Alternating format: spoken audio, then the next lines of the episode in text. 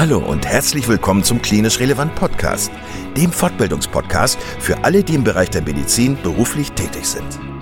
Wir begrüßen dich ganz herzlich zu dieser Folge und freuen uns sehr, dass du heute eingeschaltet hast. Und nochmal ganz kurz, falls du Klinisch Relevant als Fortbildungsplattform noch nicht kennen solltest, laden wir dich ganz herzlich ein, weiterhin unsere Podcasts zu hören, beziehungsweise dich auf www.klinisch-relevant.de einmal umzuschauen. Wir bieten dir zweimal in der Woche neue Fortbildungsinhalte völlig kostenlos an. Und das Besondere an uns ist, dass wir selbst alle Teil der sogenannten Zielgruppe sind. Da wir also alle selber in medizinischen Fachberufen tätig sind, haben wir unsere Beiträge natürlich pharmafrei und völlig unabhängig für dich aufbereitet. Du kannst uns überall da anhören, wo es Podcasts gibt. Und natürlich auch auf unserer Internetseite unter www.klinisch-relevant.de. Hier findest du nicht nur tiefergehende Informationen zu unserem Projekt, sondern auch den Zugang zu unserer Online-Fortbildungsakademie, auf der du weitergehende Audio- und Videofortbildungen buchen kannst. Und bevor wir in den heutigen Beitrag einsteigen, noch der allgemeine Hinweis, dass das Ganze ausdrücklich nicht nur an Ärzte gerichtet ist, sondern an alle, die im Bereich Physiotherapie, Pflegeberufe, Ergotherapie und Logopädie zu tun haben. So, und nun wünschen wir dir ganz viel Spaß und viele Erkenntnisse beim Zuhören. Hallo, hier ist Kai aus dem Klinisch Relevant Team. Ich freue mich, dass du heute eingeschaltet hast. Du hörst heute wieder einen Beitrag aus dem Bereich der Ergotherapie. Dieser Beitrag dürfte aber auch, wie so häufig, auch für andere Fachbereiche in der Medizin interessant sein. André Eckerkunst, unser Ergotherapeuten, Spezialist bei klinisch relevant, spricht im Interview mit Christian Weinbär über das Thema Neurofeedback und Biofeedback. Und ich wünsche dir ganz viel Spaß und ganz viele Erkenntnisse bei diesem Podcast-Interview, möchte dich aber gleichzeitig noch einmal kurz hinweisen auf unsere nächste Live-Online-Fortbildung, die am 17.06. stattfinden wird mit Lina Bücker. Und ähm, Lina ist auch Ergotherapeutin und bei uns auf klinisch relevant aktiv. Und es geht in dieser Live-Online-Fortbildung um das Thema ganzheitliche Narbenbehandlung. Also, den Link zu den Tickets findest du in den Show Notes.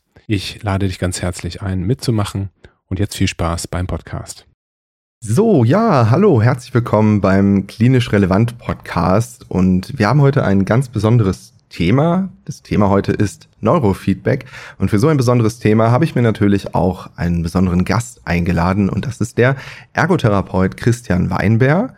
Und ja, Christian, ich freue mich, dass du da bist. Und vielleicht kannst du dich einfach mal den Zuhörern selber vorstellen. Ja, schönen guten Tag. Ja, mein Name ist Christian Weinberg. Ich bin Ergotherapeut seit 19 Jahren mittlerweile.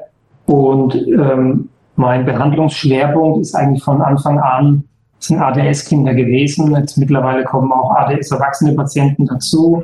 Und da stand halt immer die Frage im Raum für die Eltern, gibt es andere, gibt es alternative Behandlungsmethoden zur Medikation? Ja, und so kam ich halt dann irgendwann mal, das war, ich glaube, 2009 sowas, ähm, zum Neurofeedback. Und seitdem wende ich eigentlich erfolgreich in der Praxis Neurofeedback und Biofeedback-Verfahren an. Und äh, kennengelernt habe ich dich mal auf einer Fortbildung oder auf einem quasi so ein Kurs zum Thema Neurofeedback. Und äh, das heißt, du gibst auch Fortbildung in dem Bereich, richtig? Ich gebe da auch Fortbildungen seit fünf Jahren, ja. Mhm.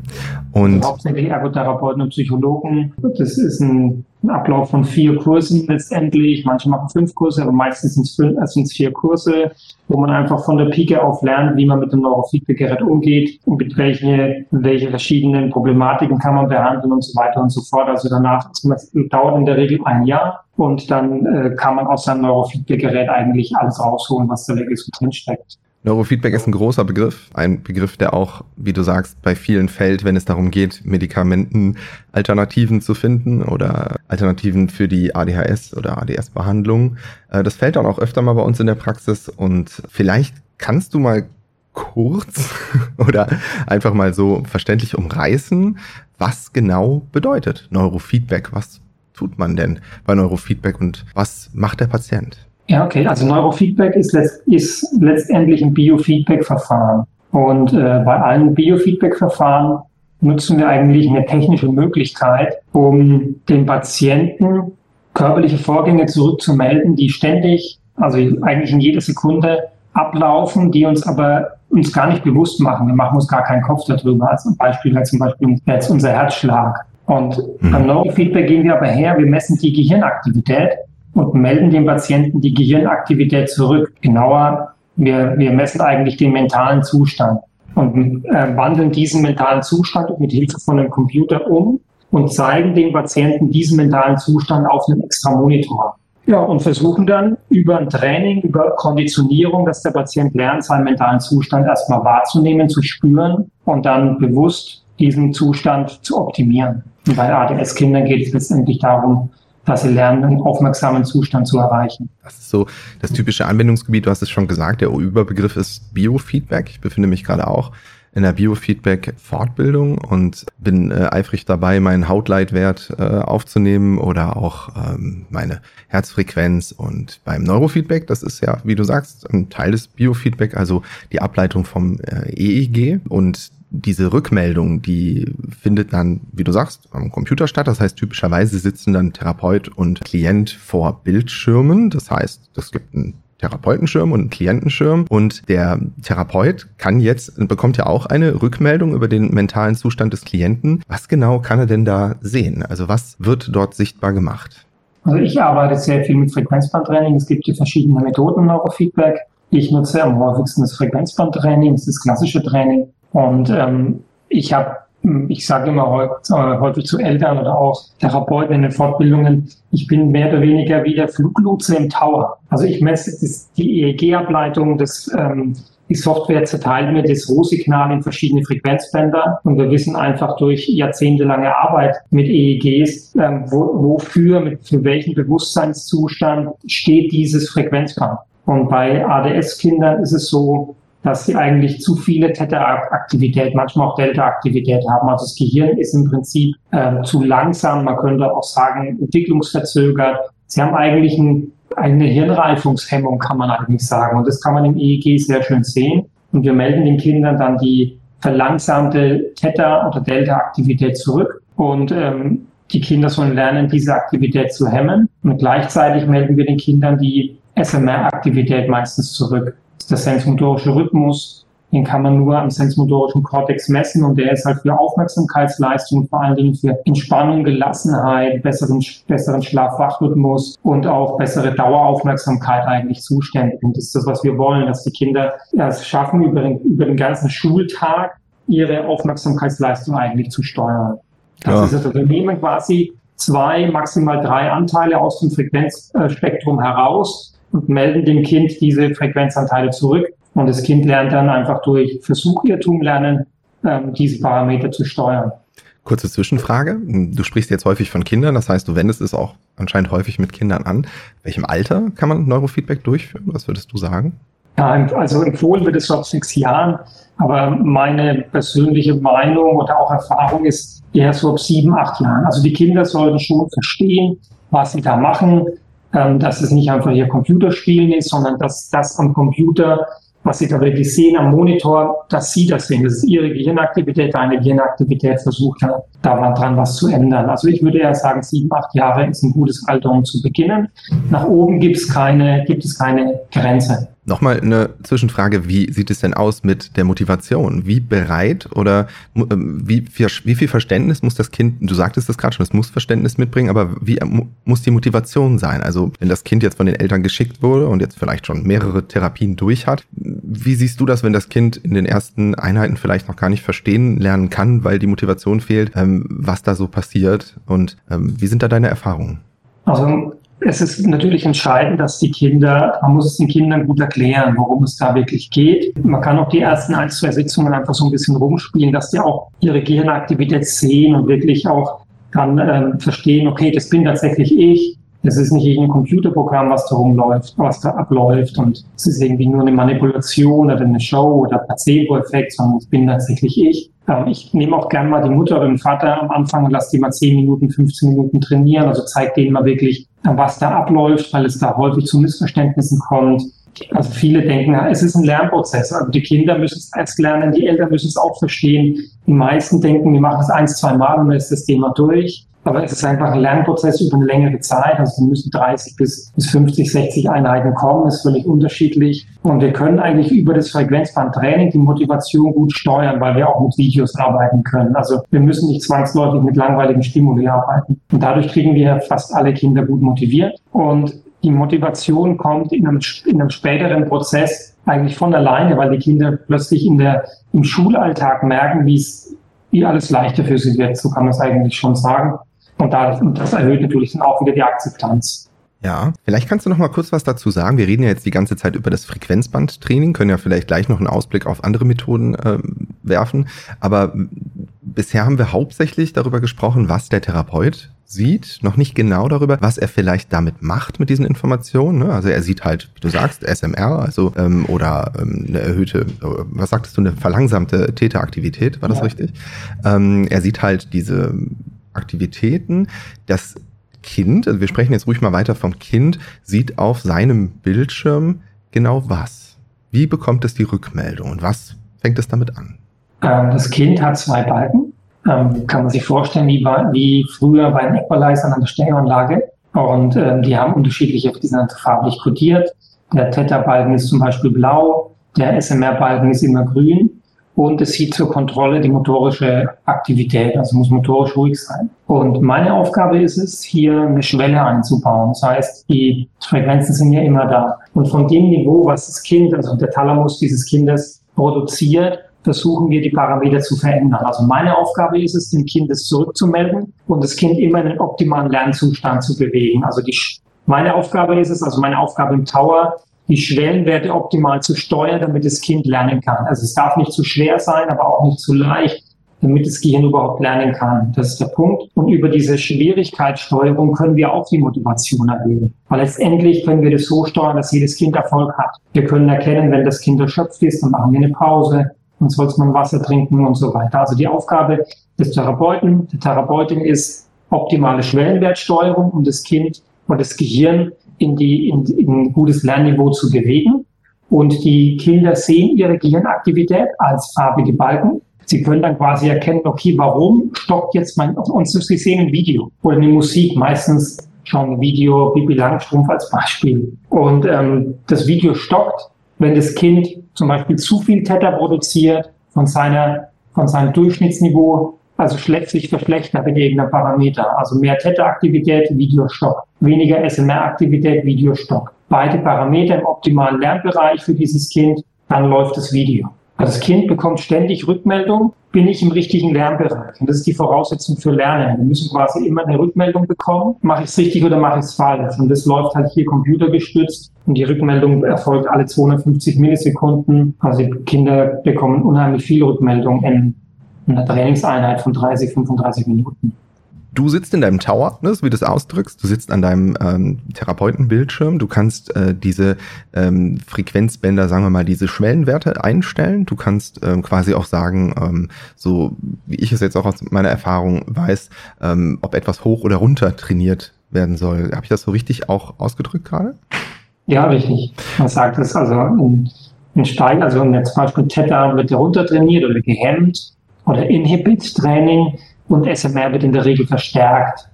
Ja, weil SMR im Prinzip für allen gut ist, wenn wir mehr SMR-Aktivität haben. Ne? Also die langsamen, bei den ADS-Kindern werden in der Regel die langsamen Frequenzbänder als Beispiel Theta reduziert oder gehemmt oder runtertrainiert und Beta-Frequenzbänder werden hochtrainiert. Und auf ein erfolgreiches ähm, Hoch- oder Runtertrainieren folgt dann ein belohnender Reiz. So würde ich das jetzt verstehen. Und der würde in Form von Audio- oder Videoinhalten präsentiert, wie du zum Beispiel sagst, mit Pippi Langstrumpf. Exakt. Und ich stelle es mir jetzt gerade so vor, ein bisschen wie, wenn du in deinem Tower sitzt, bist du, ja, der Trainer, so. Ne? Ist ein bisschen so wie im Fitnessstudio, der, derjenige, der die Gewichte einstellt. Ne? Der so ein bisschen sagt, so weiß ich nicht, du musst jetzt 50 Kilo heben. Ähm, ja. Und dass man halt auch so ungefähr an der Grenze des Machbaren ist, dass man es gerade gut schafft und auch ein Erfolgserlebnis hat. Aber es dennoch fordernd ist. Sehe ich das richtig? Kann ich? Okay. Und ähm, jetzt die Rückmeldung, die das Kind erhält. Es schaut jetzt zum Beispiel Pipi Langstrumpf. Und nehmen wir mal an, es ist jetzt nicht in dem Bereich, in dem du gerade als äh, Trainer im Tower es so mm, hinhaben möchtest. Was passiert? Also das, äh, was passiert mit dem Video? Oder Sagen wir mal so, was passiert, wenn es gut funktioniert? Wenn es gut funktioniert, läuft das Video besser, also ohne Stocken, es gibt weniger Unterbrechungen. Wenn es nicht gut funktioniert, haben wir immer mehr über Unterbrechungen. Und man lernt das Kind natürlich kennen. Es gibt hier keine Norm oder Standardwerte. Das ist, man muss wirklich jeden Patienten, auch die Erwachsenen, völlig individuell betrachten. Und mit jeder Trainingssitzung lernt man natürlich die Leistungsfähigkeit dieses Patienten oder des Klienten besser kennen. Dann hat man einfach selber so einen Durchschnitt und weiß auch an der schriftlichen Dokumentation, was ist er eigentlich oder sie zu leisten imstande. Und danach stellt man eigentlich die Parameter auch ein. Und wenn man jetzt mal eine Sitzung hat, die sehr stark abweicht ins Negative, dann fragt man, ähm, warum funktioniert es heute nicht gut? Und dann kommen solche Sachen raus wie, ja, ich habe jetzt vielleicht geschlafen oder ich habe vorher intensiv gelernt oder was auch immer. Also, und das ist immer auch ganz gut, dass die Kinder sehen, okay, alles, was du machst, äh, kostet dir auch kognitive Energie. Und wenn du dich auf etwas vorbereiten möchtest, solltest du gucken, wie kannst du deine Energie besser einteilen. Mhm. Das ist also wirklich super auch in dieser, bei dieser Methode. Oder wenn es besonders gut läuft, stellt man es wieder schwieriger an. Also wir gehen quasi wie beim Stabhochsprung. Wir machen das, die Hürde immer ein bisschen höher. Also wir wollen also bis zur letzten Sitzung eigentlich versuchen wir immer mehr rauszukitzen. Am Anfang machen wir es sehr individuell, ähm, um den Patienten kennenzulernen. In der Regel mache ich das so 10 bis 20 Einheiten, kommt immer darauf an, wie schnell die Kinder das umsetzen, wie viele Pausen haben die dazwischen gemacht, also waren die mal krank oder waren die im Urlaub. Das ähm, zieht den ganzen Lernprozess ein bisschen in die Länge natürlich. Und dann machen wir so ein Stufenmodell. Das heißt, wir machen zehn Minuten mit 70 Prozent ähm, Schwierigkeitsgrad, dann machen wir jetzt eine Pause, dann machen wir zehn Minuten mit 60 Prozent, dann machen wir zehn Minuten mit 55 Prozent und dann gehen wir wieder, wieder hoch. Das heißt, dass die, dass wir das gar dann immer weniger eigentlich die Schwellen verändern, sondern einfach einen, einen Schwierigkeitsgrad darstellen und jetzt versucht denn dies, dieses Problem zu lösen. Und damit fahren wir eigentlich sehr, sehr gut. Die Prozentangaben, die du gerade genannt hast, das wäre jetzt so 70 Prozent Erfolgsquote, also 70 Prozent äh, schafft dann das Kind. Habe ich das richtig verstanden? Dessen, Exakt.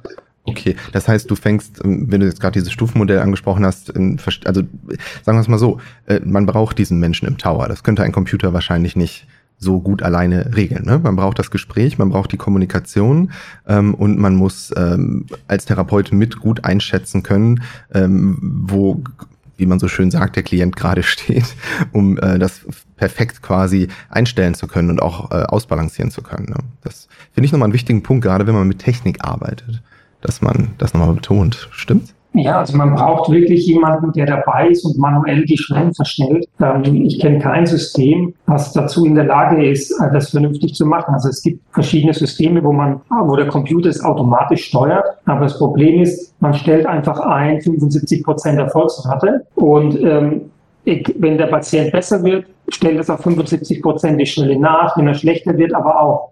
Das heißt, der Computer guckt alle ein, jede Minute, wie ist der Wert aktuell, der Durchschnittswert und stellt die Schwelle wieder auf 75 Prozent. Im Endeffekt heißt es, der Patient erfährt ja gar nicht, er bekommt ja gar nicht die Rückmeldung, er wird besser oder schlechter, weil sein Feedback immer gleich häufig unterbrochen wird. Das ist das große Problem, was ich sehe bei, den, bei der Automatisierung. Also man braucht wirklich einen Therapeuten, eine Therapeutin, die das manuell steuert. Mhm. Weil sonst würde ja der Begriff äh, Feedback ja auch ab absurdum geführt, wenn, wenn das Feedback ja eigentlich nichts mehr wert ist. Ne? Ähm, sag mir mal kurz was zu dem Aufwand. Ähm, also jetzt nicht unbedingt für, für den Therapeuten, sondern für den Klienten. Wie oft und wie lange kommt er denn also jetzt nicht, du hast mir ja schon gesagt, dass er so die Anzahl der Therapieeinheiten, aber wie oft werden sie zum Beispiel in der Woche erbracht und wie lange dauern diese Einheiten? Also leider dürfen die Kinder nur einmal die Woche kommen, weil uns die meisten Ärzte nicht mehr verordnen. Und das ist lerntheoretisch natürlich ungünstig. Ähm, und dadurch, also ist einfach klar, je, je engmaschiger ich trainiere, es ist, es ist wirklich ein Lernprozess. Und je engmaschiger ich trainieren kann oder lernen kann, wiederholen kann, umso kürzer ist eigentlich der,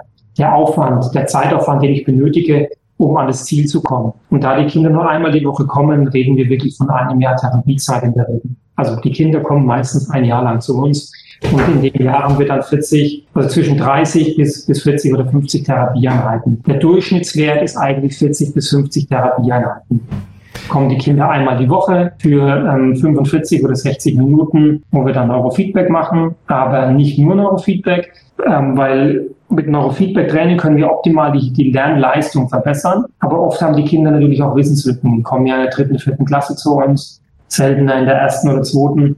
Und da haben sich Wissen, Wissenslücken, also enorme Wissenslücken teilweise aufgebaut. und die müssen wir auch noch schließen. Da machen wir ein Elterntraining nach Öler Born und Janssen und Streit, also das Impact Plus Konzept, sprich Eltern als Therapeuten, wo wir das, die Wissenslücken auffüllen und die Eltern an die Hand nehmen, denen zeigen, wie könnt ihr optimal mit eurem Kind lernen und dieses, dieses Lernen und Hausaufgaben steuern. Und dann machen wir obendrauf als zusätzliches Tool das Neurofeedback, um die Aufmerksamkeitsleistung generell zu verbessern. Und damit fahren wir am besten. Nur Neurofeedback ähm, ist auch keine Lösung. Also es ist nicht das Allheilmittel, das Pflaster, was äh, sich alle wünschen, was dann einfach alles regelt. Es ist effektiv, aber sollte schon eingebunden sein in ein multimodales Konzept. So. Okay, exakt. Also muss ein multimodales Konzept sein. Wir, als, als ich begonnen habe vor 14 Jahren mit Neurofeedback, äh, bin ich dem eigentlich auch ähm, ein bisschen drauf reingefallen. Ich habe dann wirklich sehr viel Neurofeedback gemacht und habe gemerkt, Mensch, die Kinder wurden besser, ja, also die Aufmerksamkeitsleistung wurde deutlich besser, aber die Noten in der Schule würden nicht massiv besser. Und dann ist uns klar geworden, ja, na klar, also ich mit meinem Team zusammen, ja klar, weil wir unser anderes Konzept weniger machen. Also wenn die Kinder nicht gut rechnen können oder lesen nicht automatisiert haben, in der vierten, immer noch nicht in der vierten Klasse, das wird durch Neurofeedback auch nicht besser. Das ist einfach ein Faktenlernen, Faktenwissen und das muss ich auch noch trainieren. Wenn ein Kind einfach über Jahre schlechte Erfahrungen, ein schlechtes Selbstbild aufgebaut hat und sich als nicht handlungsfähig erlebt hat und wenn dann, ähm, selbst wenn man dann, ich, ich, ich würde gerne als Beispiel nochmal Muskulatur nehmen, wenn man dann Muskulatur ja. aufbaut und einfach nur sagt, ja, jetzt bin ich stark, dann sich aber noch nicht als effektiv zum Beispiel in einem Basketballspiel oder Fußballspiel erlebt hat, weil man einfach die Regeln nicht verstanden hat oder noch nie in so ein Team gefunden hat oder einfach ja, das sich da noch nie als wirksam erlebt hat, dann wird man da auch nichts erreichen. Das heißt, man kann ja nicht nur durch das reine Trainieren einer, einer Fähigkeit erwarten, dass dann sofort ein Übertrag in den Alltag geschieht. Das ist häufig ein äh, Kritikpunkt, auch den ich von Ärzten höre, wenn über Neurofeedback äh, geredet wird und uns hören ja auch durchaus Ärzte hierzu, äh, dass halt immer die, der Übertrag in den Alltag in Frage gestellt wird. Was ich aber dazu noch äh, sagen möchte, bevor wir vielleicht über eventuelle Studienlage äh, sprechen, ist, ähm, wie kommt es denn, dass, also ähm, wir, wir, du bist ja Praxisinhaber Inhaber in einer anderen Region. Ne? Und ja. du sagtest mir gerade, die Ärzte verschreiben leider nur einmal. Also jetzt, bei uns ist es so, dass eigentlich auf jedem Rezept ein bis zweimal steht oder ein bis dreimal, so jetzt, sogar jetzt mittlerweile. Ich finde das schon recht sportlich. Ich finde das schon recht sportlich, äh, zu sagen, ähm, also äh, das zu schaffen, wenn man jetzt sagen wir mal nur einmal die Woche 45 Minuten hat, zu sagen, ja, ich schaffe ein effektives Neurofeedback-Training und bekomme auch noch Eltern-Coachings und was weiß ich alles hin und arbeite hier nach und danach, das wird ja schon, äh, ist ja schon eine schwere Aufgabe. Woran liegt es denn, dass man da die Ärzte ähm, nicht hinbewegen kann? Hast du dafür eine Erklärung? Ich habe leider keine. Also es interessiert mich auch. Ich komme ja, wie du erwähnt hast, meine Fortbildungstätigkeit jetzt seit fünf Jahren in, in ganz Deutschland rum. Und ich muss sagen, es ist für in jedem Bundesland komplett anders. Eine komplett andere ähm, Verordnungspraxis. Ja, wir müssen hier teilweise bei Erwachsenen um jedes Rezept kämpfen. In anderen Regionen ist das überhaupt kein Problem. Also man kennt überhaupt keinen roten Faden. Also es scheint da ziemlich willkürlich zu sein. Das ist ein bisschen traurig. Aber gut.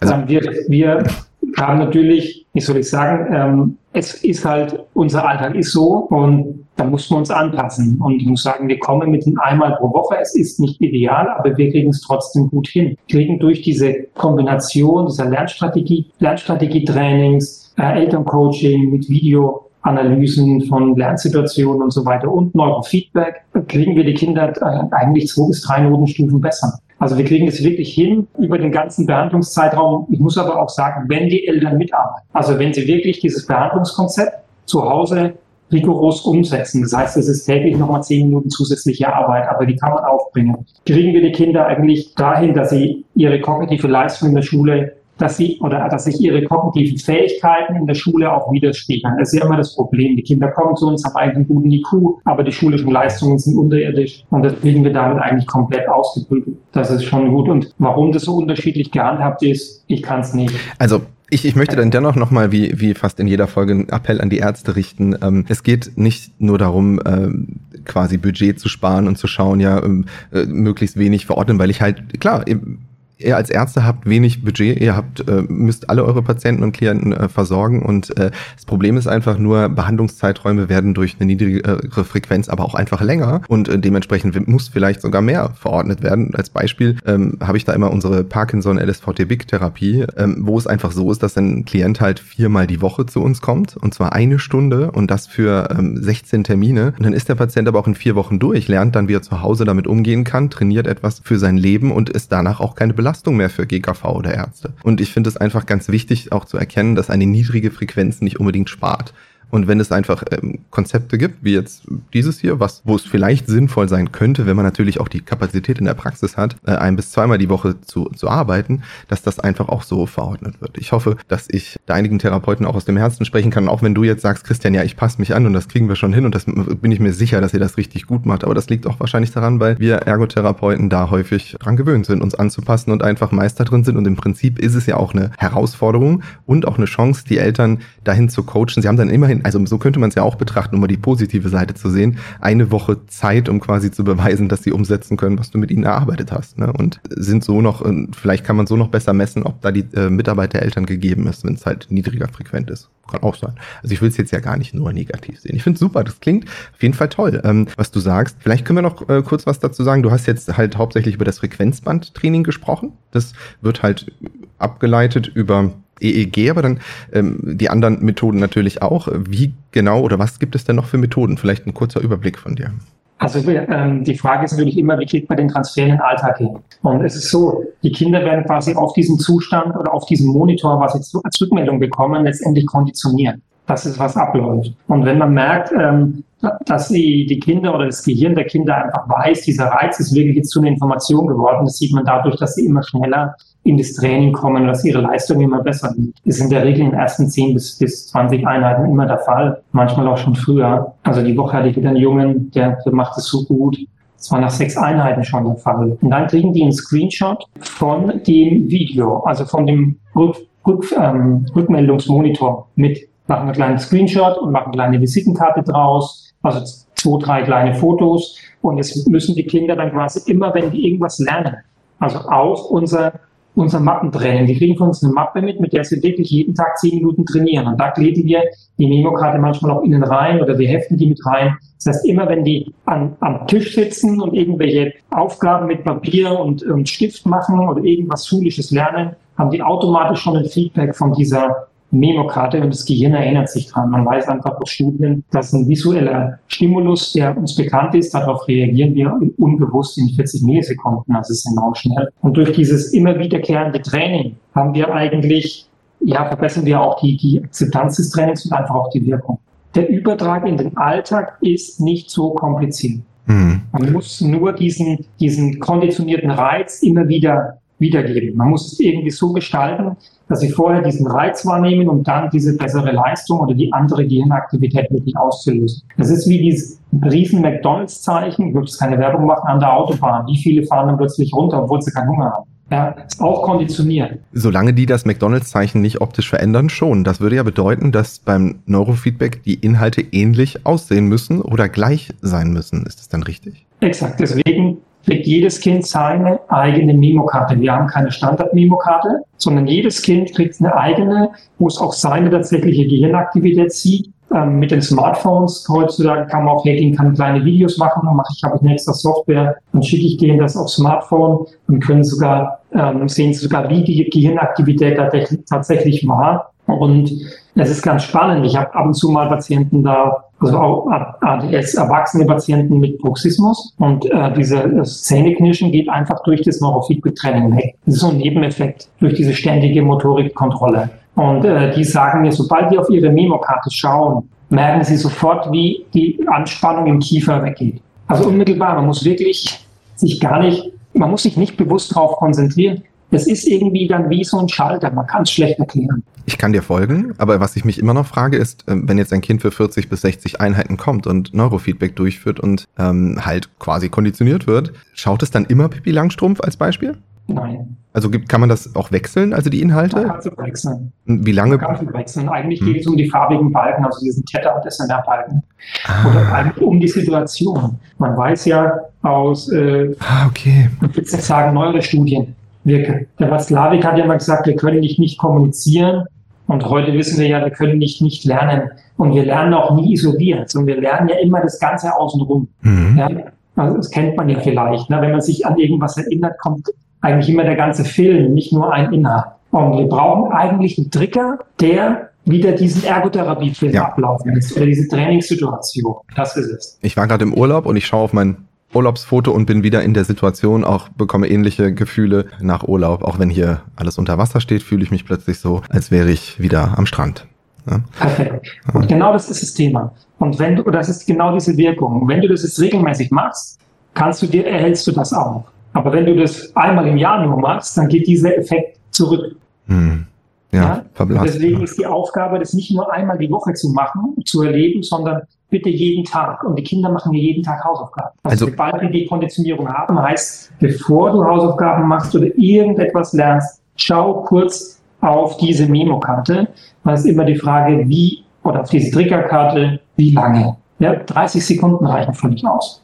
Also nur ganz kurz reicht völlig aus. Haben wir, haben wir haben es mehrmals überprüft mit so Standard-Rechentests und ohne den Rechentest machen, ohne die Memokarte, mit Memokarte. Mit Memokarte sind die immer ein, zwei Minuten schneller und es reicht wirklich 30 Sekunden aus.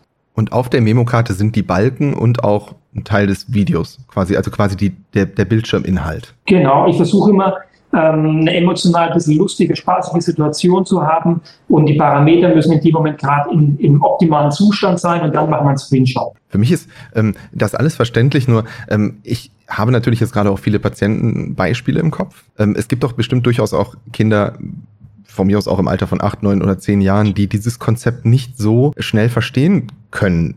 Also wie lange braucht man denn da, um das einschätzen zu können, ob das jetzt vielleicht eine gute Therapiemethode ist? Oder wie lange gibst du dir da Zeit? Ja, 15 Einheiten. Also dadurch, dass sie einmal die Woche nur kommen, hast du eigentlich so ein Cut-off nach 15 Einheiten. Wenn sie innerhalb von 15 Einheiten nicht, nicht lernen oder keine Veränderung da ist, dann ist es nicht das Mittel der Wahl. Also es, es reicht leider nicht eins zwei Einheiten aus. Also wir brauchen schon wirklich schon mal drei, vier Einheiten, dass die Kinder sich an dieses ganze Setting gewöhnen und diese Pasten und die EEG-Haube, die Elektrode am Kopf, das ruhig sitzen, das wirklich auch alles zu akzeptieren und auch diesen Zeitrahmen. Also es ist jetzt nicht, ich mache das zehn Minuten, sondern die sitzen da mindestens 40 Minuten, wenn die einmal die Woche kommen. Und da brauchen sie schon diese drei, vier, fünf Einheiten, um überhaupt reinzukommen, um sich an das ganze Setting zu gewöhnen und dann geht das Training eigentlich los.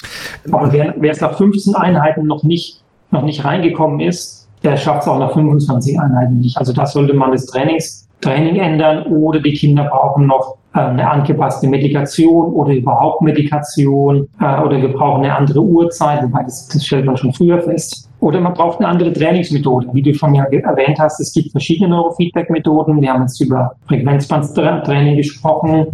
Ich wende noch das Training der langsamen kortikalen Potenziale an, also SCP-Training. Ähm, da trainiert man noch eine andere Form der Aufmerksamkeit. Ähm, dann gibt es noch Intra-Low-Frequenz-Training und was weiß ich. Also es gibt verschiedene Neurofeedback-Trainings. Ich mache Frequenzbandtraining und SCP-Training. Von den beiden Methoden bin ich absolut überzeugt und ähm, sagt er so schön, Schuster, bleib bei deinen Leisten. Kannst du grob skizzieren? Also bei uns in der Region hört man häufig von der Othmar-Methode oder dem SCP-Training. Ja, das ist Intra-Low-Frequenz-Training, die Othmar-Methode. Ah, die, genau, die scheint mir im Moment en vogue zu sein. Also zumindest hier bei uns. Ne? Wir sagten ja schon, regionale Unterschiede gibt es sicherlich in allen Bereichen, aber das höre ich oft. Dann, dann gehen wir mal erstmal zum SCP-Training, weil du es auch durchführst grob skizziert, was ist der Unterschied vom SCP-Training zum Frequenzbandtraining? Also beim, ähm, der Unterschied zum SCP-Frequenzbandtraining ist der, dass wir beim Frequenzbandtraining, wie der Name sagt, die Frequenzbänder trainieren. Und unterhalb der Frequenzbänder gibt es noch ein sehr langsames Potenzial. Und das nennt man langsames kortikales Potenzial oder SCP. Und das ist unter der Delta-Frequenz. Also sehr langsam und man braucht bessere Neurofeedback-Geräte, braucht also ein andere, anderes Setting, um das überhaupt messen zu können. Und dieses Signal ist aber auch sehr störanfällig. Beim Frequenzbandtraining trainieren wir quasi von verschiedenen möglichen Frequenzbändern oder verschiedenen Bewusstseinszuständen, die wir auswählen können, wählen wir entsprechend die Frequenzbänder aus.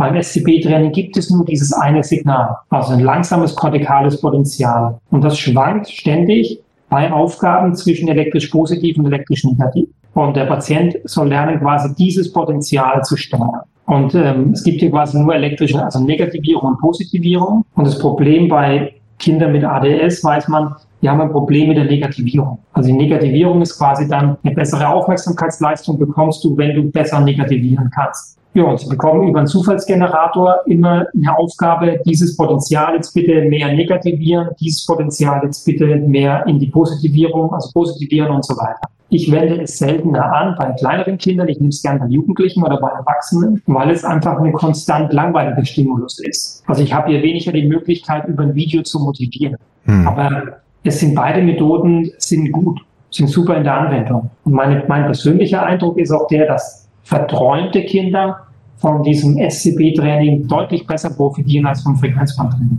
Mhm. Verstehe. Ja, also man hat quasi diese beiden, ich benutze diese beiden Tools und fange mit dem Frequenzbandtraining an. Und wenn, wenn ich merke, Mensch, okay, dieses Kind ist völlig verträumt, versuche ich ins SCB-Training reinzugehen. Oder wenn ich merke, Mensch, das funktioniert nicht mit dem Frequenzbandtraining bei diesem Kind, dann versuchen wir nochmal SCB-Training. Und wenn das auch nicht funktioniert, dann, dann bleiben wir allein bei dem Elterncoaching und diesem Lerncoaching. Wie lange gibt es eigentlich schon Neurofeedback-Training? Hast du da eine Idee von? Also wie, wie ist das überhaupt? Wie lange wird das schon angewendet? Also angewendet wird es oder entdeckt wurde es, ähm, dass wir in der Lage sind, unsere Gehirnaktivität zu trainieren, war tatsächlich 1962. Ein Amerikaner, Joe Cam Joey Camilla, ähm, der quasi sich gedacht hat, okay, also die Zeit davor von klassischen operante Konditionierungsversuchen, auch mit Tieren und Menschen. Und da hat er sich gedacht, okay, sind wir auch in der Lage, wenn wir so ein Paradigma anwenden, die operante Konditionierung, unsere Gehirnaktivität zu steuern und zu trainieren. Und hat er seine Versuche gemacht mit Studenten, hat da die Alpha-Peak-Frequenz, also Alpha ist einfach so ähm, eigentlich eine Entspannungsfrequenz, die hat er mit denen trainiert. Und siehe da, die, die Studenten konnten nach einer gewissen Anzahl von Trainingseinheiten wirklich auch ohne Feedback bewusst oder willentlich ihre Alpha-Frequenz steigern. Mhm. Und das hat dazu geführt, dass sie besser waren in Mathematikleistungen, dass sie besser waren, ähm, es konnten sich einfach besser entspannen, waren gelassener und so weiter. Und so hatten auch gleich ähm, einfach Effekte im Alter durch dieses Training. Also 1962, seitdem gibt es Neurofeedback. Mhm. Und ähm, eine Sache, die mir noch eben eingefallen ist, weil wir auch über Medikation gesprochen haben. Neurofeedback mit oder ohne Medikation, vor der Medikation oder als Alternative. Kann man es mit, mit unter Medikamenteneinfluss trainieren? Also ich rede jetzt natürlich von ähm, Methylphenidat, Ritalin etc. Ja, also ich bin dafür, wenn die Kinder Medikation bekommen, dass man das Training mit Medikation auch durchführt, äh, weil wir dadurch gerade bei dem Trainingssetting einmal die Woche wirklich schnelle Erfolge haben. Und durch das Neurofeedback stellt sich eigentlich das dann so dar, dass irgendwann die Medikation wirklich reduziert werden kann, häufig halbiert werden kann. Und dann haben wir manchmal Kinder, die schon mit wenig Medikation kommen, die dann teilweise wirklich ohne Medikation auskommen durch das Neurofeedback-Training. Aber ich fange gerne mit, mit Medikation an, weil wir einen schnelleren Lernerfolg haben. Und ähm, durch das Neurofeedback, das, da gibt es Studien aus, aus Kanada von Levesque Bogart, haben wir, die einfach nachgewiesen haben, dass äh, durch Neurofeedback wirklich das Kind lernt, die Aufmerksamkeitszentren zu aktivieren. Also das, die Aufmerksamkeitssteuerung nach 40 Sitzungen Neurofeedback funktioniert genauso wie bei Kindern ohne ADS. Und in einer Studie von 2016 haben sie nachgewiesen, dass durch Neurofeedback wirklich sich die, das Gehirnvolumen verändert. Also dort, wo du trainierst, Neurofeedback trainierst, verändert sich das Gehirnvolumen, sprich grau und weiße Substanz nimmt deutlich als signifikant zu. Und das aber über das ganze Gehirn. Also ganz spannend war bei dieser Studie in tiefer liegenden Strukturen noch deutlich stärker als in den oben liegenden Strukturen. Ist auch ganz spannend. Also wir haben quasi massives Ausnutzen der äh, Gehirnplastizität durch Neurofeedback. Und wir haben ein Gehirn, das einfach leistungsfähiger wird und die Kinder sind in der Lage, die Aufmerksamkeit zu steuern. Und jetzt ist es so, klar, Neuro-ADS ist nicht gleich ADS. Die einen sind sehr stark betroffen, die anderen weniger stark betroffen. Deswegen kann man nicht pauschal sagen, äh, wir brauchen durch Neurofeedback dann keine Medikation, sondern wir haben einen großen Teil von Kindern, die können weniger Medikation nehmen und wir haben einen Teil von Kindern, die brauchen tatsächlich gar keine mehr. Aber wir können nicht sagen, wir schaffen durch Neurofeedback das bei allen, dass sie keine Medikation mehr brauchen. Das ist nicht der Fall. Die Frage ist natürlich, wie wäre es, wenn wir drei, vier Mal am Tag, die Woche trainieren könnten? Die Frage kann ich nicht beantworten. Ne? Also bei unserem Behandlungssetting, einmal die Woche Training, ist es so, wie ich es gerade erwähnt habe. Wir können Medikation reduzieren und bei manchen Kindern können wir Medikation weglassen. Und was eine große Stärke ist von Neurofeedback, deswegen gerne oder Frequenzbandtraining, Deswegen gerne mit Medikation. Wir können wirklich ausprobieren, was ist die optimale Dosis.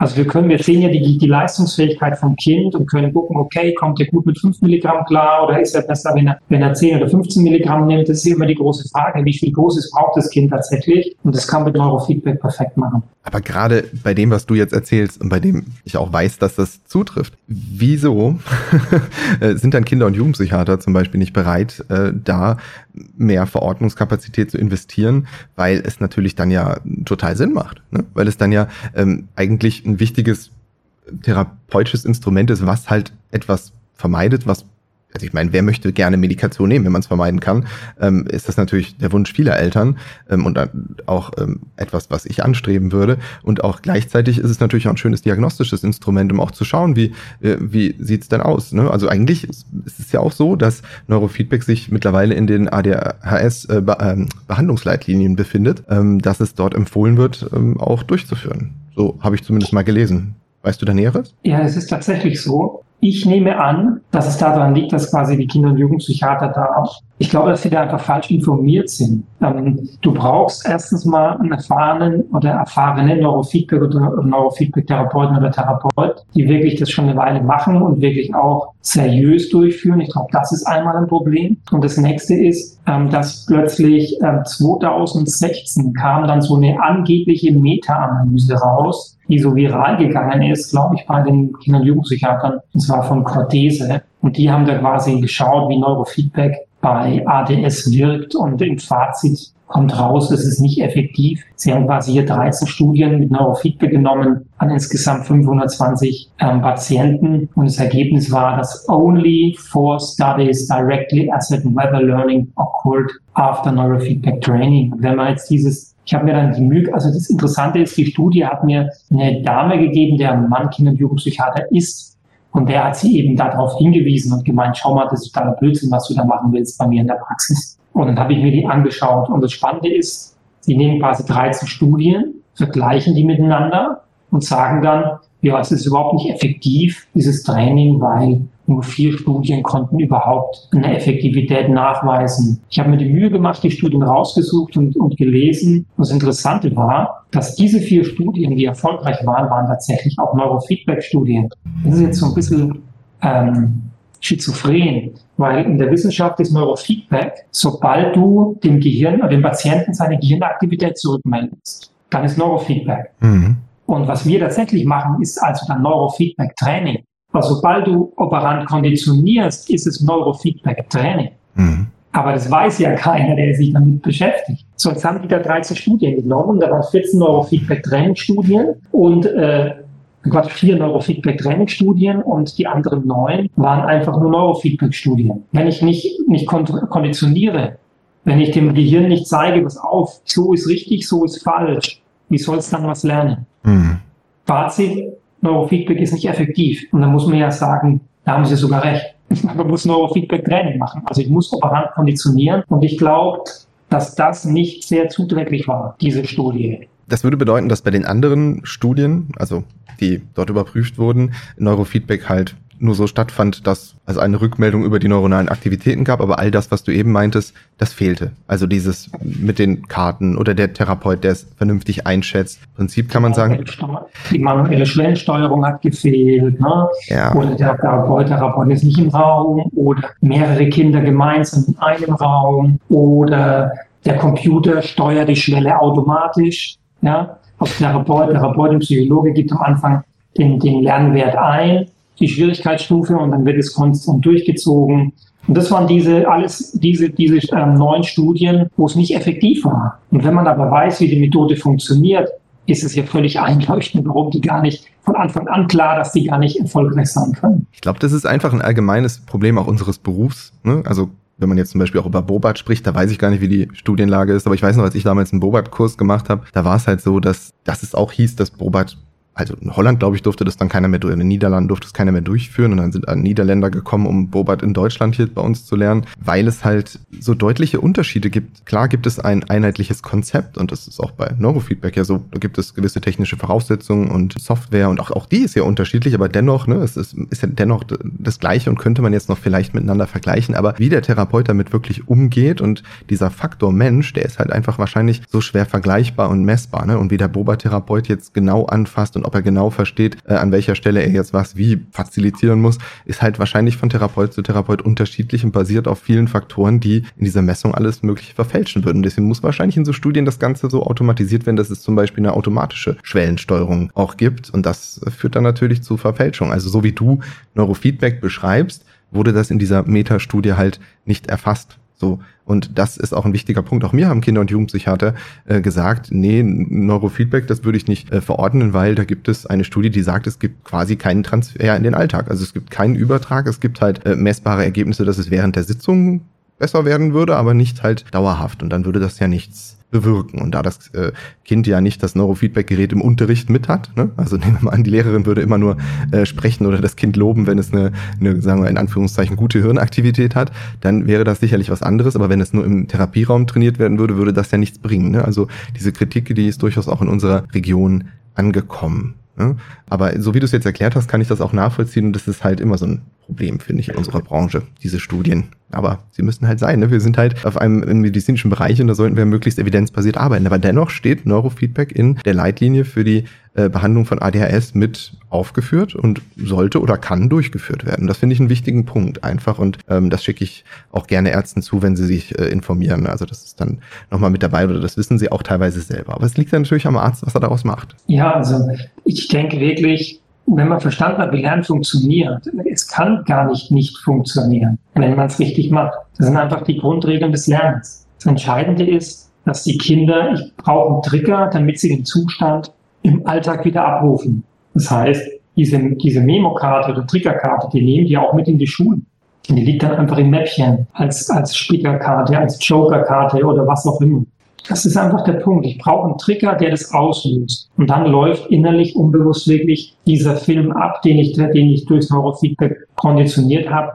Und es funktioniert so. Wir funktionieren genau so. Das Säugetiergehirn funktioniert so. Mhm. Und wenn, wenn, wenn jemand eine Studie macht, und also meine Überzeugung jetzt mittlerweile, wenn jemand eine Studie macht, zum Neurofeedback, wie es in den Alltag überträgt oder was auch immer, und da kommt nichts mehr raus, dann hat er an seinem Training irgendwas verkehrt gemacht. Das kann nie an der Methode liegen, sondern das ist quasi ein falscher Lernprozess. Es ist wie wenn ich Mathematik mit den Kindern lerne und dann irgend und dann äh, ich mache ein neues Mathematik-Lernkonzept und dann schaue ich, okay, wenn ich das jetzt äh, ein Jahr lang durchgeführt habe, wie gut sind die im Einmal-Eins? Und wenn ich dann feststelle, die können es immer noch nicht, ja, also hat keine Auswirkungen auf die Anwendung von Einmal-Eins äh, im Alltag. Mhm. Dann muss ich auch ganz klar sagen, hm, da kann ich ja nicht sagen, Mathematikunterricht ist ineffektiv. Wer sich dafür interessiert, da gibt es äh, so einen ähm, französischen Hirnforscher, der äh, nicht Westgen, der heißt der Hain und er hat tolle Bücher geschrieben, also wie unser Gehirn äh, denken, wie unser Gehirn äh, denken. Das heißt einfach denken. Ach, das Buch. und da ist unglaublich eine, eine unglaubliche Anzahl an Studien an lauter experimentellen Studien aus der Psychologie. Äh, ich denke, wenn man sich wirklich mit Neurofeedback beschäftigen will, muss man sich einfach mit Psychologie beschäftigen. Und dann weiß man auch, dass das definitiv funktioniert. Ja, es ist halt so, jeglicher Teil des Neurofeedback basiert ja auf bereits etablierten, bewiesenen Umständen. Ne? Wie ja. du sagst, das, wie das Lernen funktioniert, wie ein EEG abgeleitet wird, ähm, all das oder Konditionierung, all diese Prinzipien, die sind ja wissenschaftlich erwiesen über, über Jahre, die werden nur hier in Kombination erbracht und wie du sagst, eigentlich kann es ja nicht, nicht funktionieren. Also das ist einleuchtend. Ja, also ich denke mal, zum inhaltlichen Teil, ähm, das äh, hast du gut dargestellt, also Neurofeedback verständlich gemacht. Jetzt haben wir auch schon zwischendurch über die Verordnungsfähigkeit von Neurofeedback gesprochen, also intensiv, also wie oft das zum Beispiel verordnet werden kann. Und das impliziert ja eigentlich schon, Neurofeedback kann auf ergotherapeutischer Verordnung erbracht werden. Da gibt es durchaus unterschiedliche Meinungen hier in meiner Region, ähm, ob das wirklich möglich ist. Ähm, wird halt häufig verneint. Ähm, ich habe mal einen Brief dazu äh, gelesen von den Krankenkassen, ich weiß aber nicht mehr, von einer Krankenkasse, von einem Krankenkassenverband, dass bestätigt wurde, dass Ergotherapie äh, durchaus Neurofeedback als Methode nutzen kann. Geht das? Also wir machen es ja. Es geht. Aber natürlich geht das. Also ähm, es gibt A von, ähm, von den Ersatzkassen und von den ähm, AOK, von der AOK äh, gibt es Stellungnahmen, dass wir Neurofeedback in der Ergotherapie ähm, anwenden dürfen. Es ist, so steht es bei uns in den Heilmitteln drin, wir dürfen bei speziellen ähm, Behandlungsschlüsseln, zum Beispiel psychisch funktionell oder ihren Leistungstraining, ähm, dürfen wir BC-gestützt arbeiten. Und darüber kommen wir rein. Das heißt, über dieses BC-gestützte Arbeiten können wir Neurofeedback machen. Über dieses BC-gestützte Arbeiten können wir kognitive Reha-Programme durchführen und so weiter. Ähm, was ich glaube, das ist einfach ein Missverständnis. Also ich kann nicht reinschreiben als Arzt zehnmal anstatt sensomotorisch perzeptiv, ja, zehnmal Neurofeedback-Training, eins bis dreimal die Woche. Das geht nicht. Aber im Rahmen von einer psychisch-funktionellen Verordnung oder hier Leistungstraining oder sensomotorisch perzeptive Verordnung bei, bei Aufmerksamkeitsstörungen, kann ich als Therapeut PC-gestützt arbeiten. Wenn ich jetzt als Arzt möchte, dass der, dem der Therapeut es mitteilen möchte, kann ich unten sagen, bitte PC-gestützt arbeiten. Ja. Und dann weiß ich, okay, er möchte oder sie möchte, dass ich Neurofeedback anwende. Also es gibt da keine Probleme. Es ist bewusst von den Krankenkassen so offen gehalten worden, damit man einfach nicht jedes Programm aufnehmen muss. Wir arbeiten mit so vielen verschiedenen PC-Programmen, mit Audiolog, ne, mit Reha-Porn, mit was weiß ich, was, was äh, die verschiedenen Praxen für verschiedene Therapieprogramme nutzen, für Neuro, also für Hirnleistungstraining zum Beispiel. Mhm. Ja, macht ja keinen Sinn, da jedes Programm ähm, jetzt soll ich sagen, zu untersuchen oder hier aufzuführen. Das wird ja ellenlang. Deswegen ist der Begriff weit gefasst. PC-gestütztes Training, PC-gestütztes Arbeiten, und das sagen ja sogar die Krankenkassen. Ist gar kein Problem. Es ist ein PC-gestütztes Training.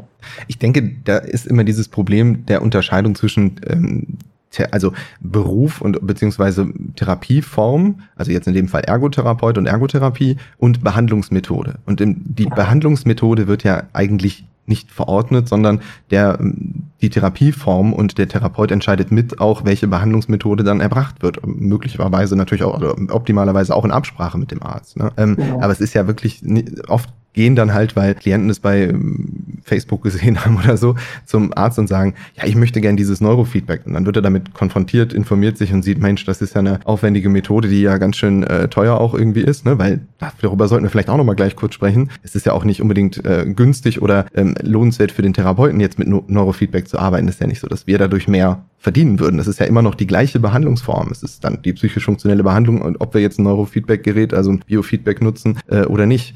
Und ähm, im Prinzip sind dann manche Ärzte halt überfordert. Ich hatte äh, auch schon mal mit, mit Kollegen gesprochen, die dann halt so zehnmal Neurofeedback verordnet bekommen hatten oder dann irgendwie, ne, so, ähm, dass da irgendwas draufgeschrieben wurde oder dann einfach, oder gesagt wurde, das geht einfach nicht. Ne? Aber wie gesagt, das, äh, das haben wir ja nicht nur bei, bei Neurofeedback oder anderen Verfahren, das gibt's ja öfter mal. Wenn jetzt zum Beispiel ein Therapeut tiergestützt arbeitet, dann schreibt der Arzt ja auch nicht drauf, ich verordne tiergestützte Therapie, aber er kann unten spezifizieren, wenn er sich dafür interessiert und zu einem geschulten Therapeuten schicken möchte, möglichst tiergestützt arbeiten oder so, dass wir oder als Idee vielleicht mit einbringen oder anrufen den Therapeut und sagen, das wäre doch eine Idee. Also im Prinzip ist das, denke ich, klar. Es ist so. Also wie gesagt, ich, ich bin der Meinung, es ist einfach ein Missverständnis. Und ich denke, letztendlich müsste diese ganze Arzt-Community dankbar sein, dass wir das so billig machen. Ja. Also wir als Ergotherapeuten, wir würden ja nicht hier 8000 Euro für ein Gerät ausgeben. Das Zeug ist ja wirklich nicht billig. Und du hast hohe Folgekosten immer wieder. Ein Kabel geht immer kaputt, kostet so ein Kabel 400 Euro. Und wir machen das für 62 Euro die Stunde. Ja. Äh, aber wir könnten ja einfach auch mit dem Kind Arbeitsblätter machen, was auch immer. Ich muss also nicht hier unbedingt in die Vollen gehen, so viel Geld zu investieren. Wir würden das ich kann es auch wesentlich billiger für mich lösen. Habe ich einen größeren wirtschaftlichen Nutzen. Also das heißt, wir bieten das nur an, weil wir davon überzeugt sind aus der Praxis, dass es wirklich funktioniert. Sonst würden wir es nicht machen. Also um das mal zu berichten, ich meine, ich mache ja, wie gerade gesagt, äh, so eine, eine Biofeedback-Ausbildung und um das äh, Gerät, was ja das gleiche ist wie das Neurofeedback-Gerät, ne, das ist jetzt in dem Fall, ist das ähm, das Nexus äh, 10. Ich glaube, das verwendest du ja auch und das kann alles, ja. kann alles Mögliche ableiten. Und wenn ich mal überlege, wie du sagst, so ein Gerät kostet so um die 8000 Euro, dann die ganzen Sensoren, die Fortbildung, äh, die man dafür macht. Äh, wir sind ganz schnell im Bereich von, weiß ich nicht, von mir aus 10 bis 12.000 Euro und dann der gesamte Umsatzverlust nicht mit eingerechnet, den man hat für die Fortbildung und dann auch noch die Mehrkosten danach durch, ähm, was weiß ich was, das Gerät kann auch mal kaputt gehen, wer weiß, ne, Reparaturen etc. Und im Gegensatz zu einem Arbeitsblatt, ähm, was in der gleich, für das gleiche Geld erbracht wird, da ist es eigentlich ein riesiger Wahnsinn, dass einem ein Arzt überhaupt ein Misstrauen entgegenstellen würde und sowas sagen würde wie, ja nee, da weiß ich aber nicht, ob das was Richtiges, ob ich das verordnen will, so mit bisschen auch mit der Unterstellung, ja, da will der ja nur Menschen mit in die Praxis vielleicht locken oder Geld mitverdienen. Wir haben zumindest hier bei uns in NRW wie ich auch schon oft betont habe, riesige Wartelisten. Wenn ich jetzt Biofeedback anbieten möchte, dann mache ich das nicht, um noch mehr Menschen bei uns in die Praxis zu bekommen. Wir haben viele Klienten und ich möchte einfach nur für diese Klienten ein, eine gute Methode haben, einfach wo ich sage, da können wir effektiv mitarbeiten, vielleicht sogar schneller mitarbeiten, um den nächsten Klienten versorgen zu können. Und dafür wende ich von mir aus jetzt 12.000 Euro auf. Wir haben auch jetzt noch ein anderes Biofeedback-Verfahren äh, investiert äh, mit Handschuhen äh, von ähm, bisschen Werbung, aber da kriege ich nichts für von der Firma Neofact, so ein, ähm, ein äh, Handschuh, der halt misst, wie man wie die Finger sich bewegen. Dafür muss ich auch Geld bezahlen. Das könnte ich auch manuell erbringen. Aber ich versuche halt über solche Methoden Therapieerfolge nochmal sichtbar zu machen und auch vielleicht ähm, auch schneller fertig zu sein. Das mache ich äh, mit Geld, was andere vielleicht nicht in die Hand nehmen und einfach Pettichrohr kaufen oder ein Körbchen flechten oder ähnliches. Wie kann man also, da Misstrauen entgegenbringen? Ja, ich verstehe das auch nicht. Also es, ich, genau das ist der Punkt. Ne? Also wenn man Pettichrohr flechten ist, flechten ist ja auch nicht verordnbar. Aber wenn man es von der Seite aufzieht, ist es, also das Argument ist eigentlich völliger Käse. Ja, es ist, also ich kann, kann, weiß gar nicht, wie man auf so eine komische Idee kommt. Aber egal. Ähm, der Punkt ist einfach der, äh, wir sehen ja auch in der Ergotherapie, wir, wir haben immer mehr behandlungsbedürftige Leute, muss man ja sagen. Aber du, ich habe es über dir auch so ein bisschen mitgekriegt. Es ist ja enorm schwierig, überhaupt Therapeutinnen und Therapeuten zu finden. Also eine Therapeutin geht, weil sie schwanger ist oder weil sie ans Bett zieht. Aber bis du jemanden wieder zurückbekommst, kannst du dir froh sein, wenn du überhaupt jemanden bekommst. Das heißt, die Anzahl der Therapiestunden in Deutschland, sage ich mal, im Bereich der Ergotherapie, die nimmt ja jedes Jahr kontinuierlich ab. Mhm. Also deswegen sind wir ja, haben wir ja da wirklich Interesse, dass wir die Patienten einfach effekt, wieder mit effektiveren Behandlungsmethoden behandeln können, damit die einfach, damit wir schneller am Behandlungsziel rankommen. Und ich kann sagen, jetzt aus meiner Erfahrung mit Neurofeedback, ich mache es jetzt wirklich schon eine ganze Weile, ich habe durch Neurofeedback eine ganz geringe ähm, Rückläuferquote. Ja, also wenn ich das bedenke, früher so feinmotorisches Training nur oder was auch immer oder Grobmotorik oder früher die, die Konzepte, die ich gemacht habe mit ADS nach Optimind und was auch immer. Irgendwann war die Therapie abgeschlossen, ist alles ganz gut gelaufen. Und dann, ein, zwei Jahre später, waren sie wieder vor der Tür. Ne? Irgendwas war wieder.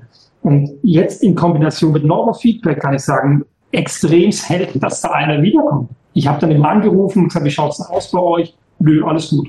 Und die einzigen, die wiederkommen sind, sind diejenigen, die nach dem Neurofeedback-Training, nach der kompletten Behandlungsbatterie von, sag ich mal, Behandlungsserie von 30 bis 50 Einheiten, ihre Memo-Karte nicht mehr benutzt haben. Das sind die, die dann wieder kommen irgendwann und anrufen und sagen, ja, wir haben das Gefühl, der Effekt von Neurofeedback, der geht wieder weg. Und dann machst du fünf, sechs Auffrischungssitzungen und dann ist das Thema durch. Und erzählst dann einfach, schau mal, Du kannst es immer noch, du musst es nur anwenden, du benutzt es nicht. Das ist ein Werkzeug, ein Tool, das hast du dir beigebracht jetzt und du musst es einfach verwenden. Ja, ja. Also das ist ganz interessant. Ich habe viel, viel geringere, geringere Wiederholerquote, wo Leute sagen, ja, wir kommen, wir brauchen Ergo. Das war früher viel mehr. Es ist genauso, wie ich, wie ich eben von dem LSVT-Big-Konzept äh, geredet habe, was ja, wie gesagt, viermal die Woche über vier Wochen erbracht wird, was ja eine super hohe, hoher Kostenfaktor auch ist, ja, aber nur einmalig erbracht wird, anstatt über Jahre äh, ein bis zweimal die Woche zu trainieren. Und die Rückläuferquote ist quasi auch null, weil die Klienten halt etwas lernen, was sie zu Hause täglich durchführen. Es ist ja ist jetzt ein anderes Konzept, aber es ist ja vergleichbar. Und dafür habe ich ein, nicht so viel Geld, aber da habe ich in Fortbildung investiert, ähm, um das zu machen. Und ich finde einfach, ich hoffe einfach, dass Ärzte erkennen lernen, dass gute Therapeuten, ähm, die so Methoden wie jetzt Neurofeedback oder auch dieses Parkinson-Training, was ich jetzt gerade genannt habe, oder die investieren, das nicht einfach so machen, die das auch in diesem Fall sogar eigentlich aus der eigenen Tasche machen, in, in Gefahr des Fachkräftemangels, eigentlich ähm, wirtschaftlich totaler Unsinn, das zu tun und das tun, ja, um, um Klienten zu helfen, ohne dass Krankenkassen irgendwie etwas, wir verdienen keinen Cent mehr, wenn wir ein Neurofeedback-Gerät, Biofeedback-Gerät benutzen, investieren aber. Materialaufwand abrechnen. Ja, deswegen, das wäre mir nur wichtig. Mehr Vertrauen in Therapeuten setzen, Kommunikation äh, wünsche ich mir von, von den Ärzten und dann äh, werden wir die Behandlungserfolge noch mehr maximieren und die Behandlungsinter äh, die Freq äh, beziehungsweise die Zeiten auch noch minimieren. Also das aber da werde ich ich werde in jedem dieser Gespräche emotionalen kommen immer wieder auf den gleichen Punkt. Hier soll es ja eigentlich um Neurofeedback gehen. Ich denke, wir haben alles soweit beleuchten können. Oder gibt es irgendwas Christian, was wir noch vergessen hätten, was dir noch wichtig wäre?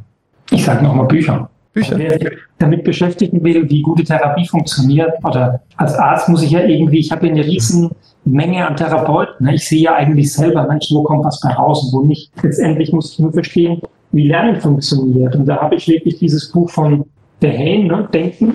Das kann ich absolut empfehlen, wie das Gehirn Bewusstsein schafft. Oder von Manfred Spitzer, Geist im Netz oder Lernen. Oder was noch ein gutes Buch ist, ein bisschen dünner, ähm, Medizin für die Bildung. Das sind Bücher, die ich einfach empfehlen kann, einfach mal querlesen und dann versteht man letztendlich, wie eine gute Therapie auszuschauen hat. Ne? Also Ziel ist natürlich Automatisierung und Wiederholung und dass der, der Patient einfach da, ja, so gestärkt wird, dass sich wirklich was im Gehirn umstrukturiert. Das ist der Punkt.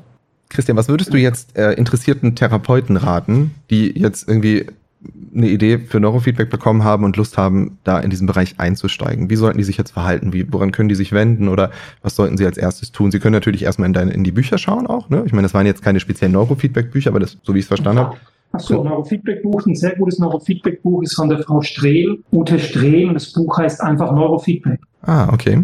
Ja, ein, ein sehr, sehr gutes Buch, wo eigentlich alles perfekt auch erklärt ist. Also kann ich nur empfehlen, Neurofeedback von Frau Strehl, theoretische Grundlagen, praktisches Vorgehen.